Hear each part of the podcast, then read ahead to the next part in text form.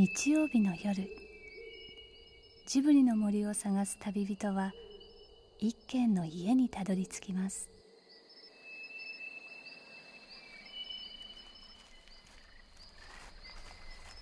ジブリの森のラジオの川のほとり。そこに立つレンガの家はスタジオジブリ鈴木敏夫さんの隠れ家です。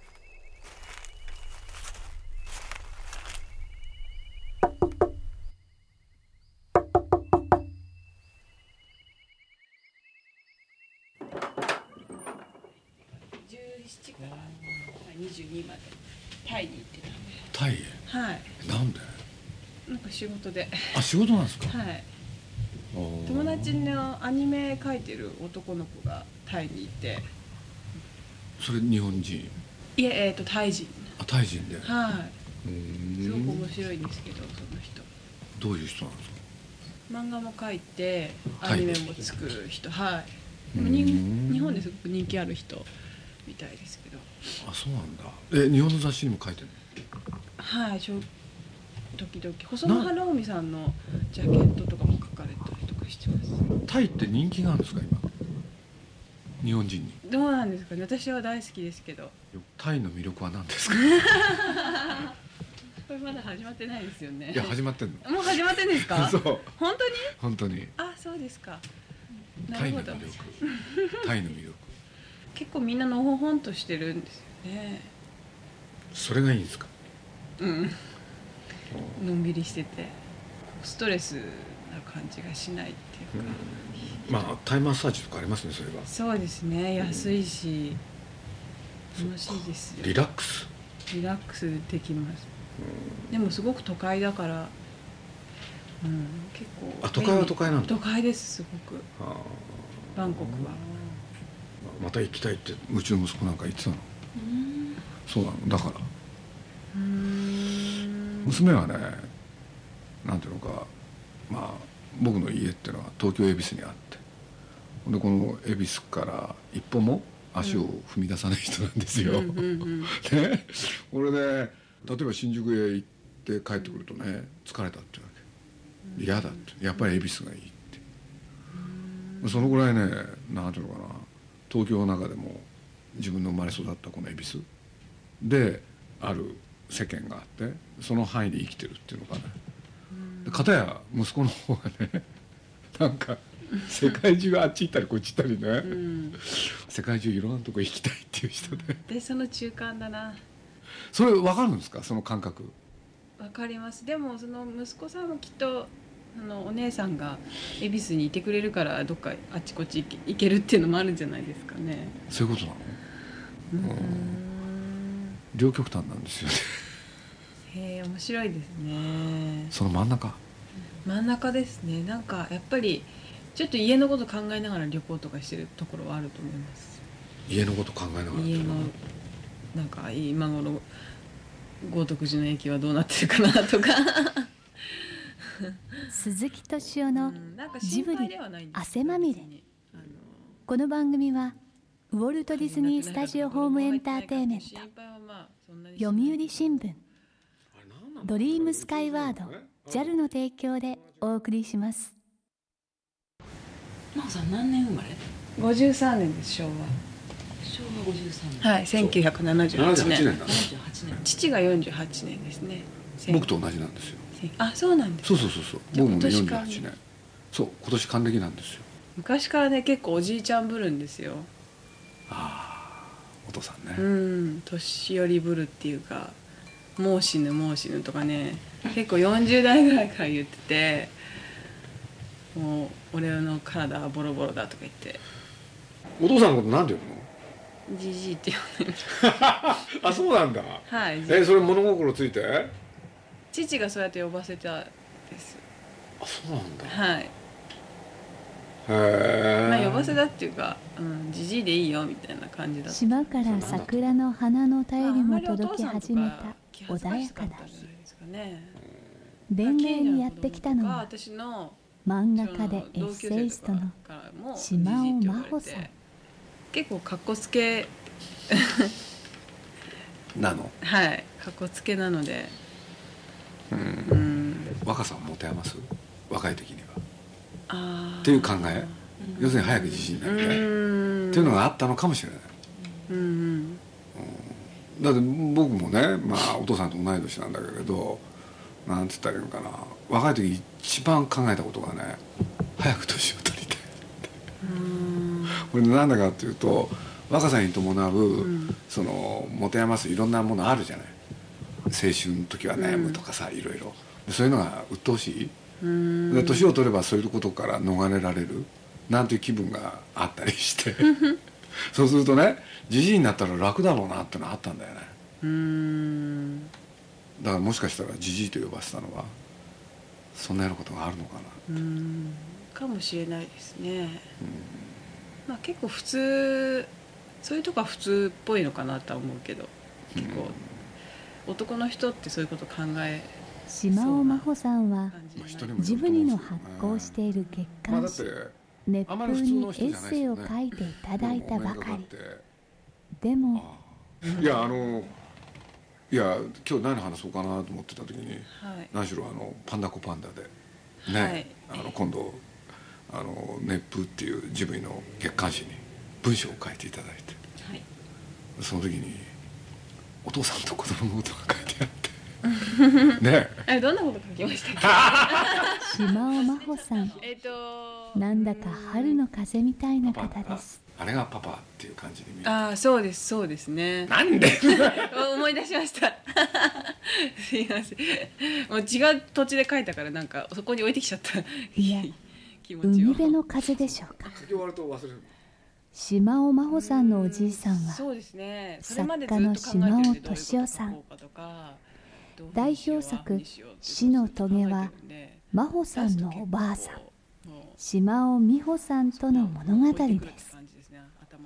そして鈴木さんと宮崎さんはその島尾美穂さんの残した「海辺の生と死」という本が大好きなんです。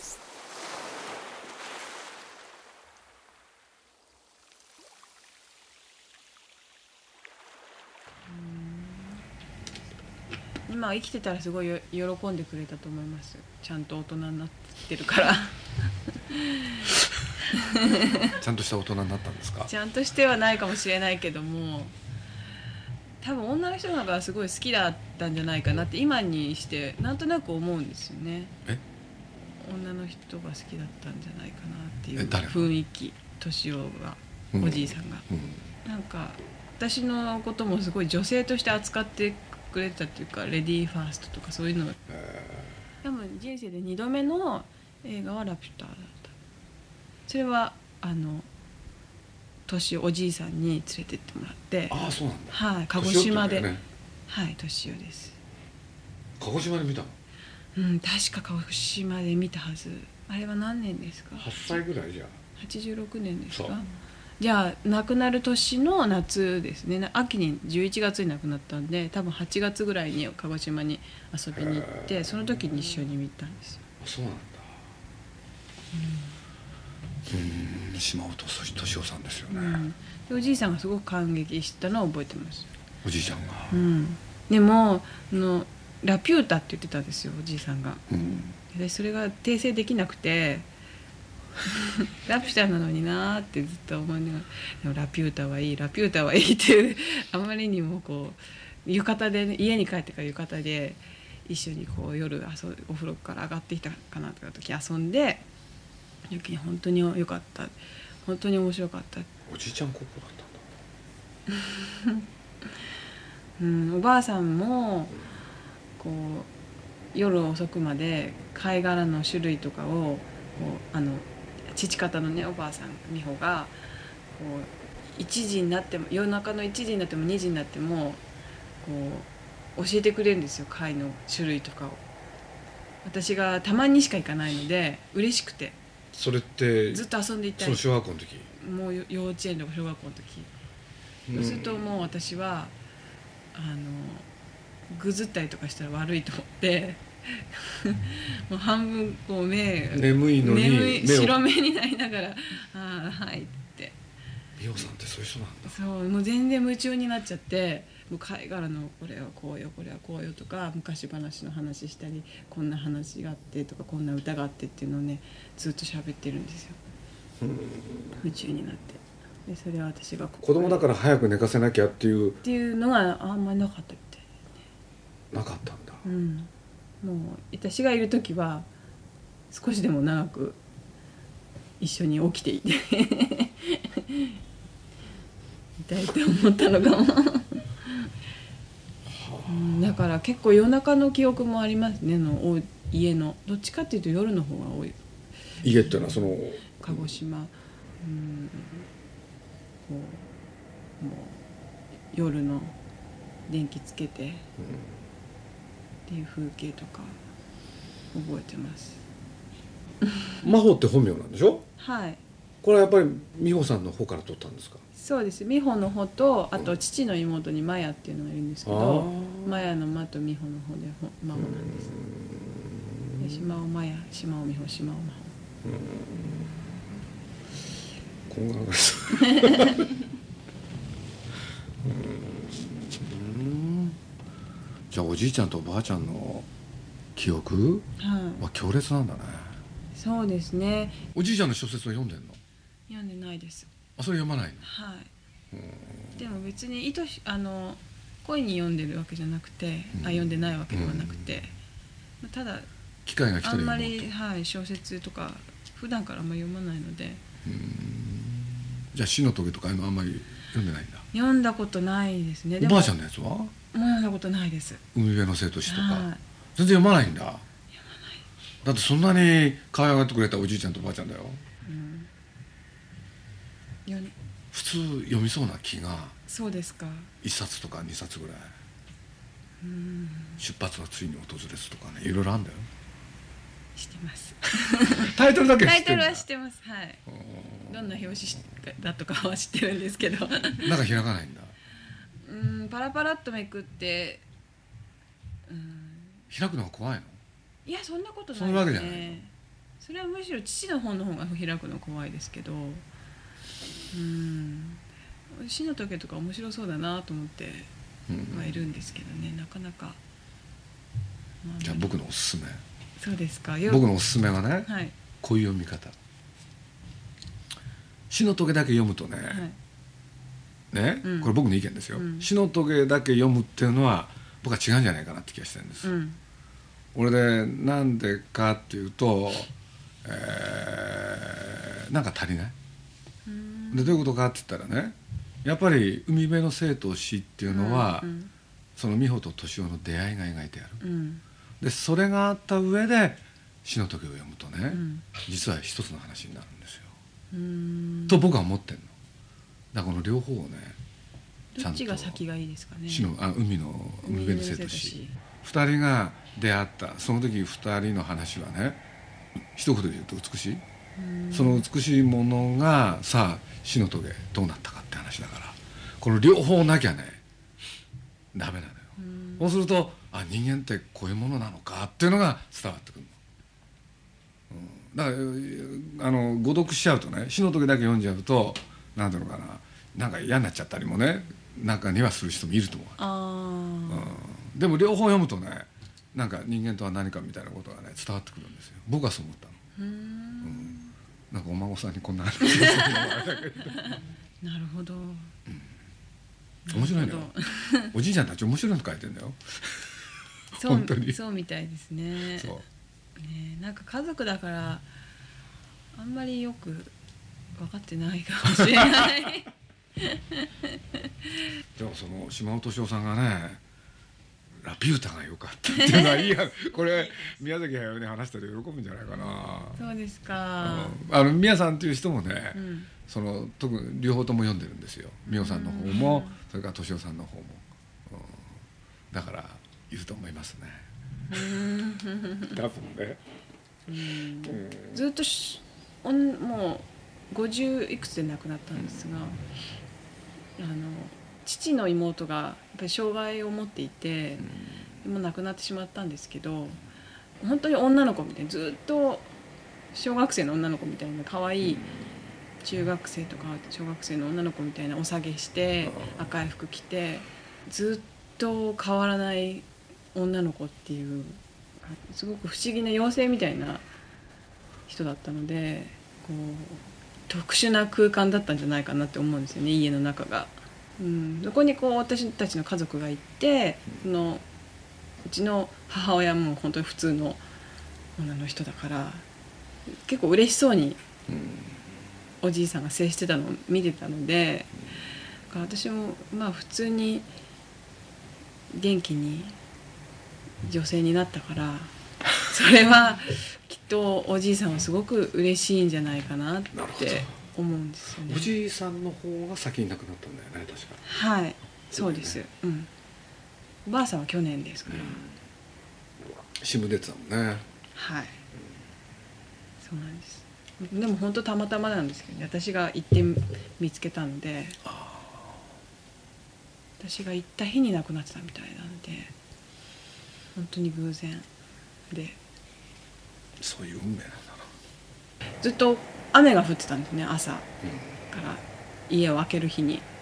で家を開けてでおばあさんを見つけた時にすごいバーって晴れて、まあ なんかそんなあの不思議な力とか私はよくわからないけどもそういういろんなこうシチュエーションが重なってあなんかもう本当におばあさんもすごい人だったんじゃないかなって。すごいなんかお姫様みたいに倒れていたんですね。見つけた時。えそれどういうこと？あのお姫様。お姫を横にパタってこ そう可愛くパタって倒れててで髪の毛があのいつもはひっつめてるんですけど、うん。まあ寝る時のこう長い髪の毛が畳にこうさーっとあの揺れてうん。こうなんこうなっててそのなんかす柔らかい曲線とかこう指をまっすぐ伸ばしてこう倒れてる姿とかがなんかすごい綺麗であなんかみ一瞬見た瞬間にあ綺麗だなと思ってあよかったなと思って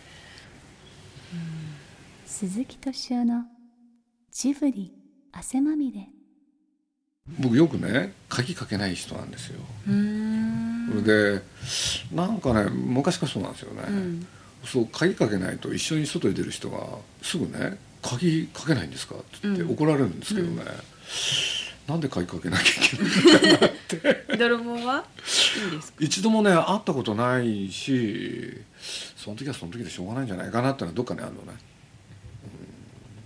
それにもかけないことの方がななんとなく出かけるでしょ、で帰ってきた時に鍵開けるの嫌なんだよね。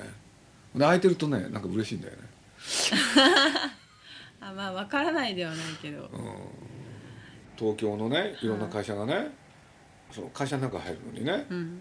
なんかあのなんていうの？IC カードああそうですね。とかね。作ったりしてます。でそういうのでピーってやって中入んなきゃいけないでしょ、うんうん俺でまあいろんな会社の人ってだから今首からねなんか IC カードっていうのはあれ、うん。下げてるじゃない。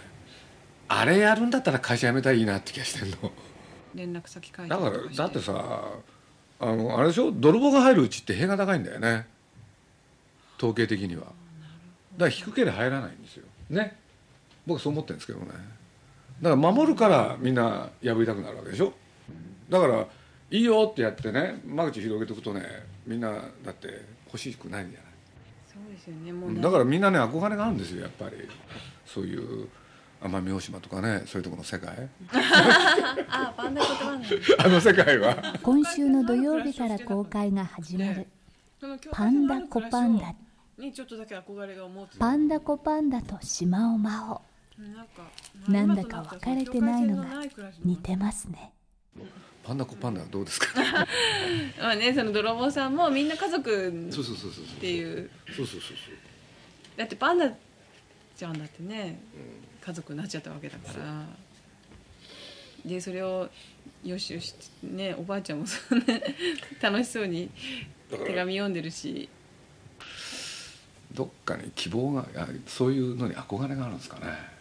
だからいまだにね、まあ、あの作品に関わったもちろん高畑宮崎ももちろんのこと。それから他の人たちもねみんな嬉しそうにねパンダコンパンダの話になると顔が和らぐんですよね。高畑宮崎のね2人ともまだ子供が小さくて。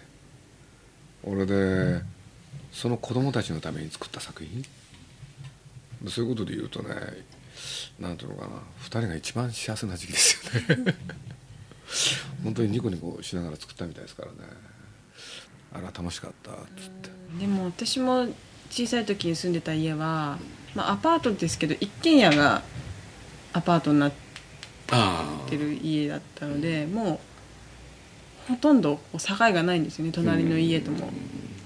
でトイレも一つだしお風呂はないし。はい、だからもうそういうこう血のつながりとかってもう全然関係ないそのたまたま隣になった人たちと家族になるっていう関係は結構まあわかるな、うん。だから僕なんていうかな人がいっぱい集まるの大好きなんですよ。うん。今も。うんうんしかもなんていうのかな。そこで知り合う。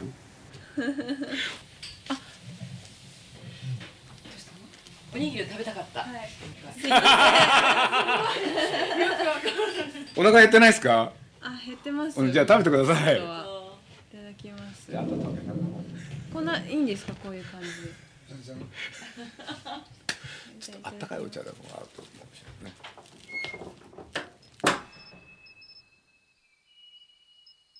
この続きはまた来週。鈴木敏夫のジブリ汗まみれ。今夜の出演はスタジオジブリ鈴木敏夫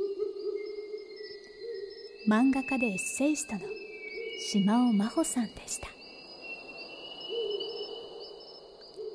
この番組はウォルト・ディズニー・スタジオ・ホーム・エンターテイメント読売新聞ドリームスカイワード JAL の提供でお送りしました。